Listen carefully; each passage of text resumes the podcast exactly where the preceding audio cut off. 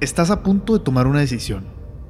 Tus manos empiezan a sudar, tu mente se pone en blanco, te entra la ansiedad y empiezas a tener dudas de todo tipo. ¿Cómo te presentas a tu primera entrevista? ¿Tomas ese trabajo o te esperas una mejor alternativa? ¿Buscas socios o continúas el camino por tu cuenta?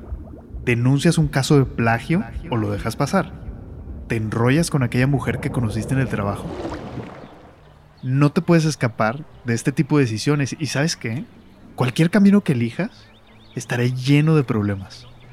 Ser inteligente, ser resiliente, ser valiente, no te va a proteger de esta realidad en los negocios.